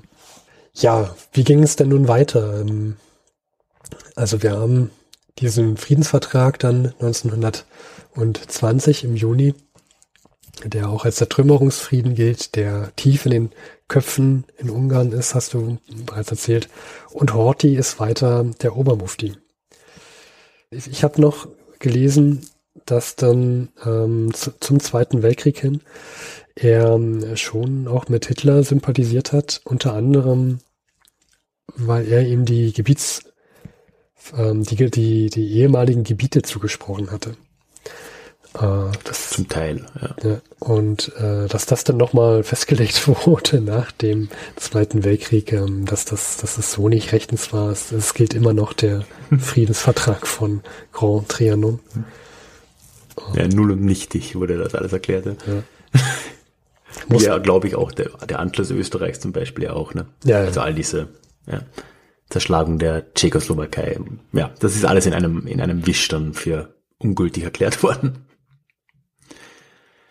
Ja, im Endeffekt hat Horthy sich dann ja wirklich lange an der Macht gehalten. Also die 20er und 30er Jahre sind fast schon ein bisschen langweilig. Also man, man kann jetzt sagen, der es sind ein paar Dinge passiert so. Er hat halt ein paar Mal Karl von Habsburg äh, verhindern müssen, dass der zurück an den Thron kommt. Das haben wir schon gesagt. Hat das aber dann auch geschafft. Und im Endeffekt ist Horthy dann echt eine interessante Gestalt geworden. Also vielleicht was ja auch vorhin schon, also ich finde ihn ja generell eine äh, spannende Person. Erst, also ich habe nicht viel über ihn gewusst. Ich habe in Ungarn studiert, vielleicht so zum Hintergrund äh, zwei Jahre lang und habe da damals natürlich ein sehr negatives Bild von diesem ganzen nationalistischen Zeug äh, mitbekommen und auch so verinnerlicht. Und habe jetzt aber vor kurzem oder letztes Jahr mal eine Biografie von dem Mann gelesen. Und der ist schon äh, interessant. Also wie wir vorhin bei äh, Otto Habsburg schon gesagt haben, ist auch der, der Horthy eine, eine lustige Gestalt, weil der halt so ein sehr altmodischer Gentleman irgendwie war. Der sprach auch so sechs Sprachen, glaube ich. Der konnte halt fließend Deutsch, Ungarisch, Französisch, Italienisch, Kroatisch. äh, und hat dann auch noch Englisch gelernt, weil er es für relevant erachtet hat und so. Ähm, und hat sich liebend gern dann auch mit all den Diplomaten unterhalten und scheint auch sehr charmant gewesen zu sein. Und der hat dann eigentlich die nächsten 20 Jahre dann so wie, wie ein König so vor sich hin regiert. Der hat unter sich dann Ministerpräsidenten eingesetzt, die die Tagespolitik gemacht haben und er hat halt so vor sich hin, ja, in, im Schloss sogar in Budapest vor sich hingehaust und äh, ja, hatte halt natürlich immer diese Vorstellung, dass er den Vertrag irgendwann wieder rückgängig machen will. Und äh, dementsprechend hat ihn dann, wie viel jetzt davon von ihm ausging, wie viel von den äh, politischen Gruppierungen in Ungarn, ist wahrscheinlich schwer zu sagen, aber er ist halt dann sehr stark in Richtung äh, nationalsozialistisches Lager getrieben und hat sich dann halt relativ früh im Zweiten Weltkrieg dann mit Deutschland verbündet. Also 1940 war der erste Wiener Schiedsspruch, das war der erste ähm, Moment, als ein Teil dieser ehemaligen ungarischen Gebiete zurückgegeben wurde. Das hat vor allem die jugoslawischen Gebiete und Teile der Slowakei betroffen. Und dann später, 1941, dann auch noch weitere Teile der Slowakei und Rumäniens. Also da wurden quasi dann von Hitlers Gnaden Horthy sehr viele dieser, dieser Gebiete wieder tatsächlich zurückgegeben. Das ist übrigens das Verstörendste, was ich jemals erlebt habe in Ungarn. Ich war da am Meldeamt. Man muss sich da ja auch als EU-Ausländer melden. Und auf, das war wirklich so eine, so eine klassische alte Amtsbude und dann wurde ich da aufgerufen und hinter dem Schalter war dann an der Wand eine riesige Karte von Ungarn, aber jetzt nicht irgendwie Vorkriegs-Ungarn, wo ich schon gesagt hätte so, hm, hm, hm, sondern da war tatsächlich eine Karte von Ungarn 1941. Wow. Und da musste ich wirklich mal schlucken. Das kann doch nicht euer Ernst sein. In einem öffentlichen Gebäude. Wahnsinn. Wow. Irrsinn. Das ist ja, dass der Staat das macht. Äh, oder zumindest es nicht verhindert, wenn irgendwer, ich will ja da noch sagen, okay, vielleicht ist einfach irgendein Irrer, der dort arbeitet und hat das aufgehängt, aber selbst dann, dann muss das verhindert werden. Das kann doch nicht wahr sein. Und dann stell dir mal vor, du gehst da hin und äh, da fühle ich mich ja unsicher, wenn ich dann zum Beispiel mit einem slowakischen Pass mich da melden will ja. oder sowas. Und hinten hängt mal sowas an der Wand. Ja. Also, ja. Da geht's einem ganz anders. Ja, aber auf jeden Fall hat das ja dann bekanntlich auch nicht so lange gehalten und dann nach dem Zweiten Weltkrieg war es das für heute. Ne? Interessant, dass du das sagst. Das war mir alles gar nicht so klar, Ralf. Also das ist heute auch noch so. Man denkt immer, okay, die haben halt ein ein, ein nicht so geistig hell leuchtende Regierung. Aber das haben ja viele Länder, aber dass das noch so richtig im Land verwurzelt ist, war mir gar nicht klar. Es ist auch schwer zu sagen, inwiefern das jetzt reinspielt, so in die Orban-Regierung, kann man im Detail vielleicht nicht sagen, aber es ist halt schon echt viel nationalistische Grundtendenz, glaube ich, einfach da, wo sehr viel von dem, was in Deutschland vor 100 Jahren auch noch normal war oder vor 70 Jahren halt so das Nationalstolz und sowas wie Gebietsrückgewinnung und solche Themen halt einfach äh, auch in der Allgemeinheit relevant waren. Vieles davon ist in Ungarn nach wie vor der Fall. Also das ist echt einfach ein Thema, wo ich nicht nur einmal dann auch von Leuten gehört habe, dass die sich da tatsächlich drüber beschweren einem gegenüber. Ne? So, ähm, was für ein unfairer Frieden das nicht war. Und dann denke ich mir so, in Österreich oder Deutschland redet niemand über Versailles und so schon mal, und zwar seit 60 Jahren nicht. Aber ja, irgendwo eine offene Wunde anscheinend. Ja, also ich glaube, weil diese Stunde Null für die Deutschen ist, glaube ich, ein bisschen wichtiger äh, als jetzt der Vertrag von Versailles. Äh, Versailles. Ich glaube, das ist nochmal so ein bisschen, weil es auch jünger ist, es ist nochmal so ein stärkeres Moment über das man spricht. Und also aus der Sicht eines äh, deutschen Schülers, also wir hatten auch vor allem in der Schule hauptsächlich den, den zweiten äh, Weltkrieg thematisiert. Den ersten, den gibt's natürlich, äh, wurde natürlich auch erwähnt und so weiter, wie es dazu kam, dass es kam. Ähm, aber hauptsächlich hattest du mehrmals äh, im Schulunterricht der nochmal Hitler und nochmal Hitler und nochmal Hitler. Also das ist schon im Vordergrund gestellt von einem Schulunterricht. Und vielleicht kommt es deswegen, also ich kann das nur für, für mein Freundesumfeld sprechen und für mich, ähm, wie ich die Schulzeit hier in in Deutschland erlebt habe. Und äh, eine Erklärung vielleicht, warum, warum das ein größerer, größerer Punkt ist für uns Deutsche. Hm. Nee, ja, würde ich auch, würde ich auch so sehen. Es ist ja auch in Österreich, also Österreich ist ja nochmal deutlich komplexer, weil die Aufarbeitung ja nie so wirklich äh, passiert ist. Ähm, aber trotzdem ist in Österreich 1945 halt viel wichtiger oder vor allem 1955, das war der Zeitpunkt als ähnlich wie BRD-Gründung, nur halt ein paar Jahre später, als halt die Besatzungssoldaten abgezogen sind und äh, Staatsvertrag. Das wird halt in Österreich sehr zelebriert und ist etwas, was äh, gefühlt recht präsent ist. Auch der Nationalfeiertag ist äh, darauf be äh, bezogen. Ähm, ich weiß gar nicht, Deutschland vor der deutschen Einheit hat wahrscheinlich auch Ende des Zweiten Weltkriegs als Staatsfeiertag begangen, oder? Weiß ich jetzt gar nicht. Wir hatten jetzt in Berlin zum ersten Mal den Tag der Befreiung. Ähm, der, der wurde vorher, der wurde auch nur in Berlin als Feiertag gefeiert. Habe ich mitbekommen. sonst nicht. Es ist äh, etwas absurd.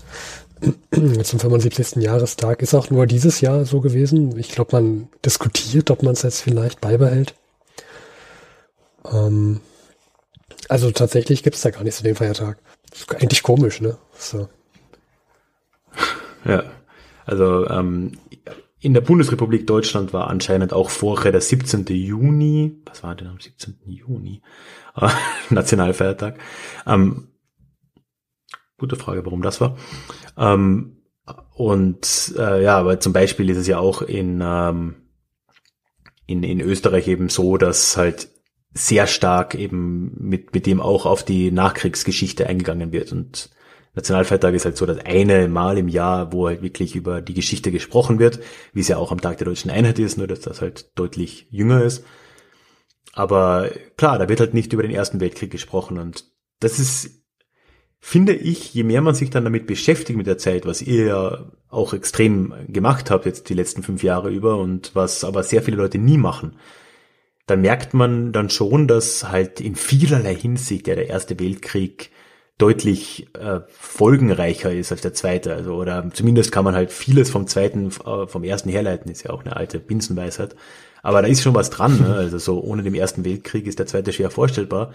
Und die Staatenwelt vor dem Ersten Weltkrieg ist mit der von heute überhaupt nicht mehr vergleichbar. Das ist alles ähm, hat sich alles vollkommen verändert, die gesamten Imperien sind plötzlich weg, überall sind plötzlich Nationalstaaten, was ja etwas, wie ich finde, etwas ganz, eine riesige, ein riesiger Sprung war, ne? als, als plötzlich die gesamte Welt oder zumindest ganz Europa Nationalstaaten waren. So groß waren die Veränderungen von, sagen wir, 1935 bis 1950 nicht, wenn man die, wenn man da die Unterschiede sich anschaut. Da ist, was 1920 war im Vergleich zu 1910 deutlich größer der Unterschied. Und ja, umso schade ist es, dass man da nicht äh, mehr Wert drauf legt, weil ich glaube, der ist für die Zeitgeschichte und für die Welt von heute mindestens gleich wichtig, wenn, ich meine, ich verstehe, warum der Zweite Weltkrieg im, Zentrum steht, aber der erste hat schon eine gewisse ähm, ja, Wirkmächtigkeit. Ja. Ähm, auch jetzt dadurch, dass wir im V100-Podcast probiert haben, ähm, wir haben ja angefangen mit alle zwei Wochen so eine Folge rauszubringen, äh, so wie du es jetzt zurzeit machst.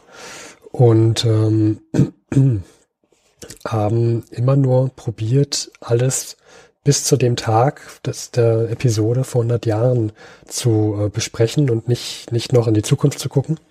Und dadurch hat man auch nochmal, weil wir das ja dann vier Jahre lang gemacht haben, dass man so sich, also man konnte erstmal sich so vor Augen führen, wie lange eigentlich dieser Zeitraum ist, ja, wie lange dieser, dieser Krieg eigentlich geht. Doch was für absurde Nachrichten es auch so zwischendurch gab. Ähm, das ist, ja, mal gucken. Also ich weiß ja nicht, wie lange es diesen Podcast noch so gibt, ob wir da mal in den Zweiten Weltkrieg so reinkommen. Ähm, ja, das ist noch eine Länge jetzt. Ja, ja. Äh, aber dann hätten wir ja wieder so eine lange Zeit. Ja, ja noch länger, ja, klar. So. Ja, aber das, ist halt echt auch der, der, das Interessante an so Formaten wie eurem, ne? Oder was mir auch einfällt, was ja sogar wöchentlich ist, dieser YouTube-Channel The Great War, den ihr, glaube ich, auch kennt, oder ja. zumindest auch mal mit Florian das, gesprochen habt. Um, genau. Auch sehr professionell und wirklich gut machen die das, ja. ja. Inzwischen machen sie es ja auch monatlich, aber bis Ende des Ersten Weltkriegs haben sie das ja sogar wöchentlich gemacht. Ne? Und wenn man sich das, ich habe es auch nicht ganz von Anfang äh, mitgeschaut, aber dann so die letzten zweieinhalb Jahre oder so des Krieges. Und was man da auch als Zuschauer oder in eurem Fall als Zuhörer dann für ein Zeitgefühl kriegt für die Zeit, da merkt man halt wirklich mal, wie lang das alles tatsächlich war. Und trotzdem merkt man aber, glaube ich, dann auch, äh, was und was in, im Gro in der großen Erzählung halt schwierig rüberkommt, ist, welche riesigen Veränderungen dann trotzdem in kurzer Zeit geschehen sind. Man hat dann viereinhalb Jahre Krieg und dann steht man im Oktober 1918 und die letzten vier Jahre wirken wie so ein, ja, so eine irre lange Zeit, in der halt viel geschehen ist. Aber im Endeffekt halt irgendwie alles gleich. Ne? Es war halt eine Front hier und man hat gekämpft und dazwischen waren andere Geschichten.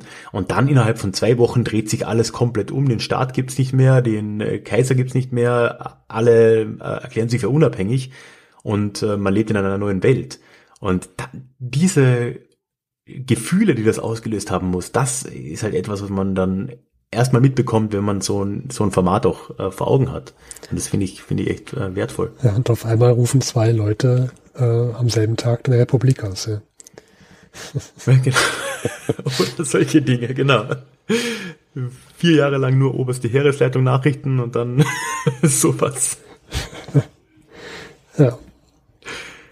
Und dann versteht man schon, was für ein riesiges Erdbeben das dann tatsächlich war, was da im, im November 1918 geschehen ist. Ja, ja, mich beeindruckt bei sowas immer, deswegen gucke ich auch gerne in die Zeitungen rein, wie so der, der Alltag der Menschen war. Und ähm, also mich beeindruckt da, wie in solchen Krisen die Leute immer noch äh, klarkamen. Ja. Also gerade nach dem Ersten Weltkrieg gab es ja immer noch diese große Hungers, Hungersnot und äh, wie die Menschen trotzdem überlebt haben, das ist, finde ich, immer sehr faszinierend. Ähm, dann so auch so anhand der Zeitungsmeldungen nachzulesen. Man hat ja auch sehr viele Meldungen mal gelesen mit diesen ganzen ähm, Lebensmittelmarken und den ganzen Wucherpreisen, Gesetze gegen die Wucherer und so weiter, dass man das so alles mitbekommt. Das sind auch schon schöne Zeitdokumente. Ja, irre, ja. Und gerade wenn man dann halt nicht nur eine Zeitung sich rausnimmt, sondern das über einen längeren äh, Raum, Zeitraum auch macht, da kriegt man echt ein Gefühl. Ich mache das ja für meinen Podcast eigentlich nie, auch durchaus auch aus Zeitgründen, muss man leider sagen. Aber ich habe mal für eine Stadtführung hier in, in Oberbayern, in Freising, da ähm, habe ich mal eine Stadtführung gemacht für die Novemberrevolution und wie man das so in der bayerischen Provinz gemerkt hat. Und bin da dann ins Archiv, die haben das noch nicht digitalisiert, und habe da mal die Zeitungen durchblättert und da genügen dann echt mal zwei Stunden, wo man sich sieben, acht Ausgaben mal durchblättert über ein paar Wochen. Und man hat ein ganz anderes Gefühl, weil man dann viel mehr ja, verstehen ist vielleicht ein falsches Wort, aber sich viel mehr rein versetzen kann, wie das für die Leute damals gewesen sein kann oder, oder muss, ne?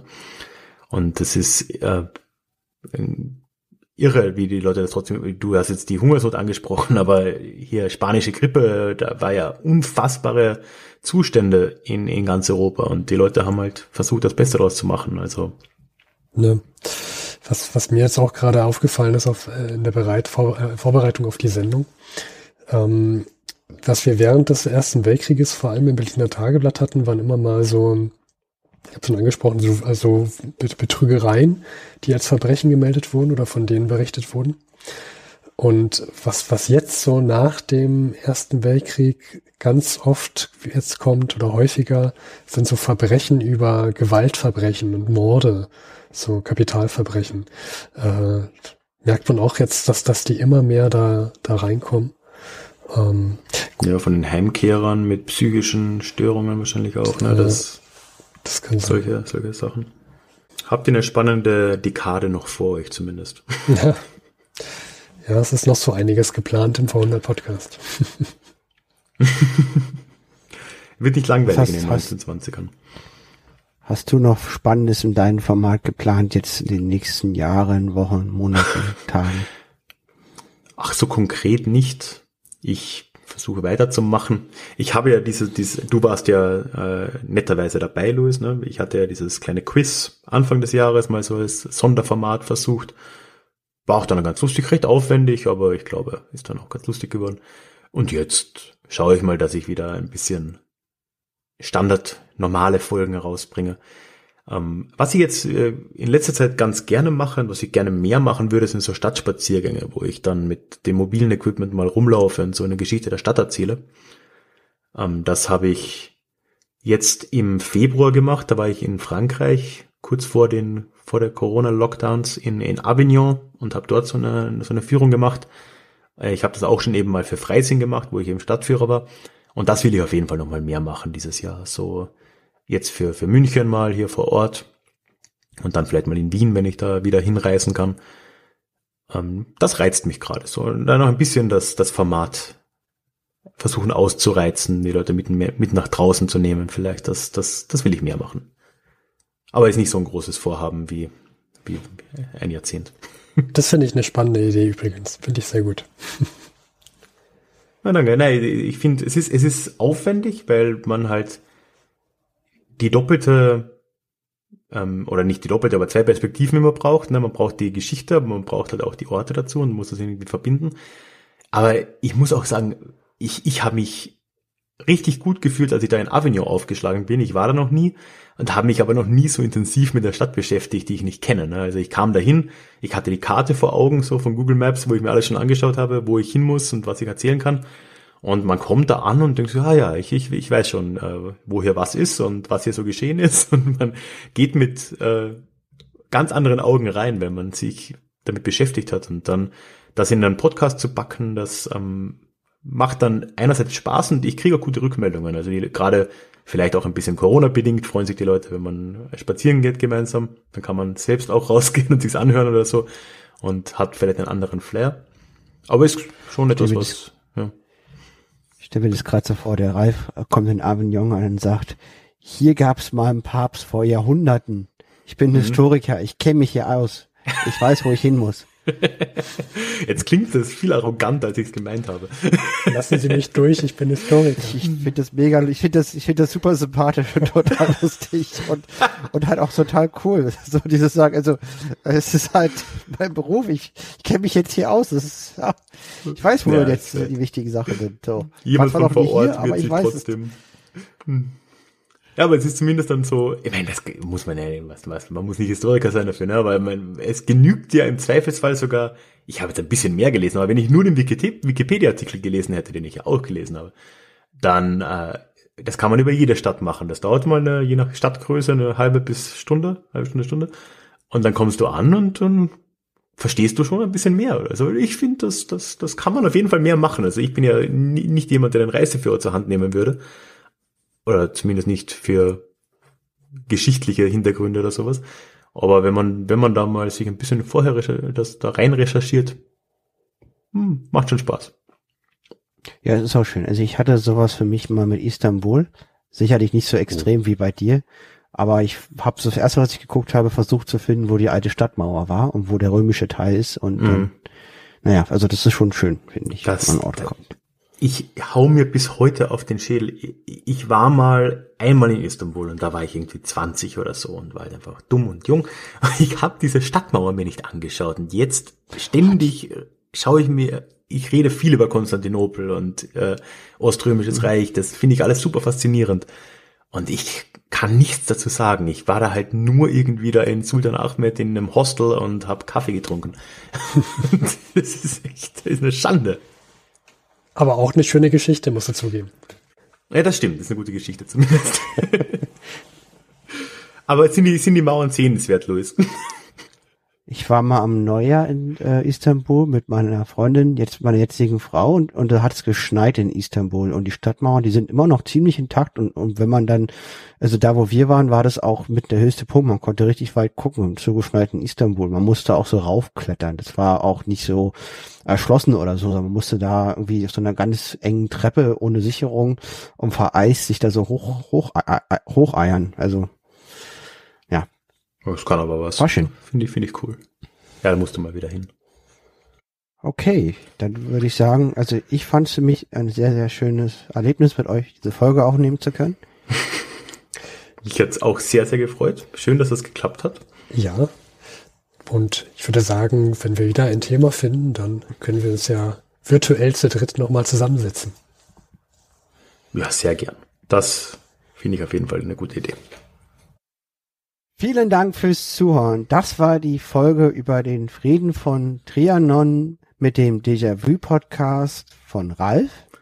Und dem Vor 100 Podcast mit Steffen und Luis. Ralf, wie kann man dich richten?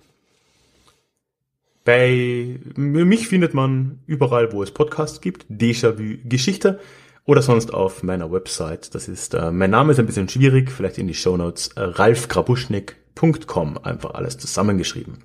Wo kann man euch denn finden? Wir haben auch eine Webseite v100.de und ähm, man kann uns auch auf Twitter folgen, gerne v100 zusammengeschrieben als Wort ohne Zahl v100.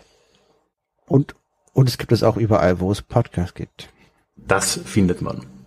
Dann äh, ja, sage ich gute Nacht. Mich hat es sehr gefreut mit euch und das machen wir gern wieder.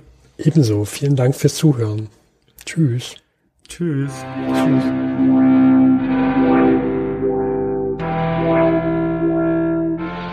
Ja, das war doch mal etwas leicht anderes.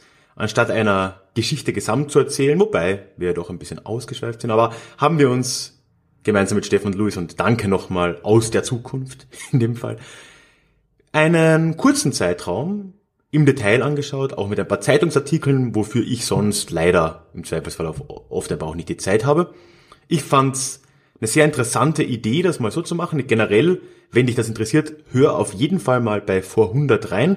Die zwei machen das inzwischen seit 1914 bzw. 2014, haben das anfangs sogar zweiwöchentlich gemacht, was ja auch kurz besprochen wurde jetzt im Podcast. Jetzt machen sie es auch monatlich nur noch, aber was heißt nur noch? Dafür ist es dann immer gut eine Stunde oder auch mal mehr. Und man kann ja, gemeinsam mit den beiden die Welt von vor 100 Jahren nach und nach kennenlernen. Vor 100 findet man überall, wo es Podcasts gibt. Es wurde ja am Schluss schon gesagt von Steffen, vor 100 ausgeschrieben und zusammen, also nicht als Zahl, sondern als Wort.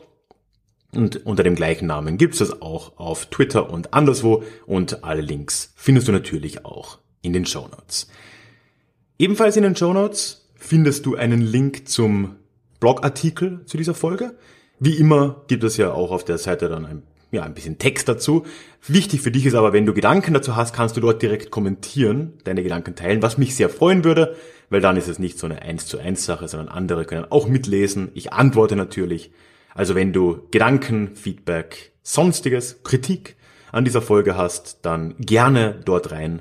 Link, wie gesagt, in den Show Notes.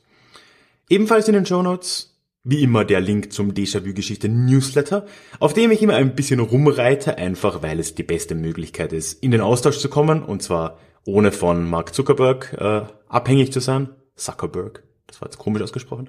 Oder von anderen Menschen. Ist einfach eine sehr schöne Möglichkeit und natürlich kannst auch du mich dort immer per E-Mail erreichen. Das heißt, der Austausch funktioniert einfach.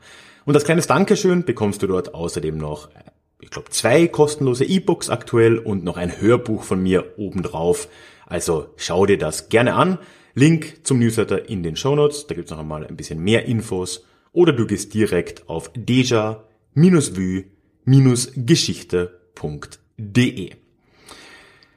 Ja, auf meiner Website findest du auch noch eine Möglichkeit, mich finanziell zu unterstützen, wenn du das denn tun möchtest. Dank der tollen Menschen, die das allmonatlich tun, kann ich hier immer noch alle zwei Wochen eine Folge machen, beziehungsweise ist es einfach eine riesen Anerkennung. Vielen Dank, wenn du zu diesen tollen Menschen gehörst.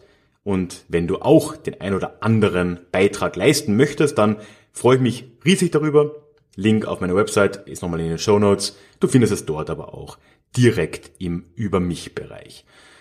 Ja, und zum Abschluss habe ich noch eine Neuigkeit. Ich werde nochmal vielleicht in der nächsten Folge auch anfangs drüber reden. Wenn du hier noch zuhörst, dann glaub mir, du gehörst zur Minderheit. Aber es gibt einen neuen Podcast, ein neues Format mit mir. Allerdings etwas sehr anderes. Erstmal ist schon sprachlich anders, es ist ein englischsprachiger Podcast und dann auch thematisch komplett anders. Es geht nämlich um Musik. Wenn es dich aber interessiert, mich auch mal auf Englisch zu hören und du Interesse an Musik und Songwriting hast, dann schau vorbei. Ich mache diesen Podcast mit meinem guten Freund Dan und der Titel der neuen Show ist Songwriting Idiots. Es geht dort monatlich darum, dass wir ein neues Musikgenre uns rausgreifen, beziehungsweise können die Hörer, Hörerinnen abstimmen. Das heißt, wir kriegen eigentlich ein Genre diktiert und haben dann einen Monat Zeit, um jeweils ein Lied in diesem Genre zu schreiben und im in der nächsten Episode unterhalten wir uns dann drüber und spielen uns die jeweiligen Lieder vor. Das heißt, jedes Monat, jeden Monat, das war jetzt sehr österreichisch, ein neues Format, eine, eine neue Episode mit einem neuen Genre und einem neuen Thema.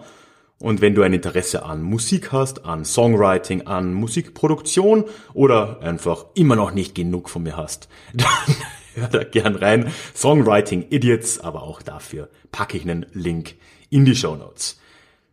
Ansonsten folge mir bitte, wo auch immer du mich hörst und wir hören uns dann hoffentlich sehr bald wieder in unserem nächsten Déjà-vu. Tschüss.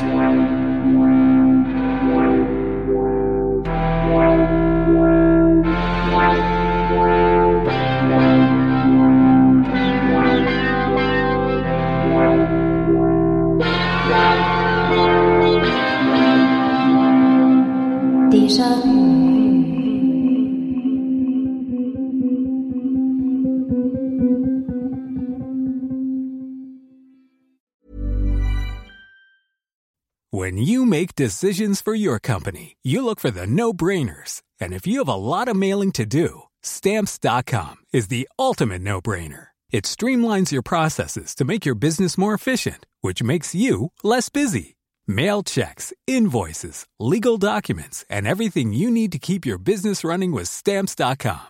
Seamlessly connect with every major marketplace and shopping cart. Schedule package pickups and see your cheapest and fastest shipping options from different carriers with rates up to 89% off USPS and UPS rates. And with the stamps.com mobile app, you can take care of mailing and shipping wherever you are. Make the same no-brainer decision as over 1 million other businesses with stamps.com. Sign up with code program for a 4-week trial plus free postage and a free digital scale. No long-term commitments or contracts. That's stamps.com. Code program.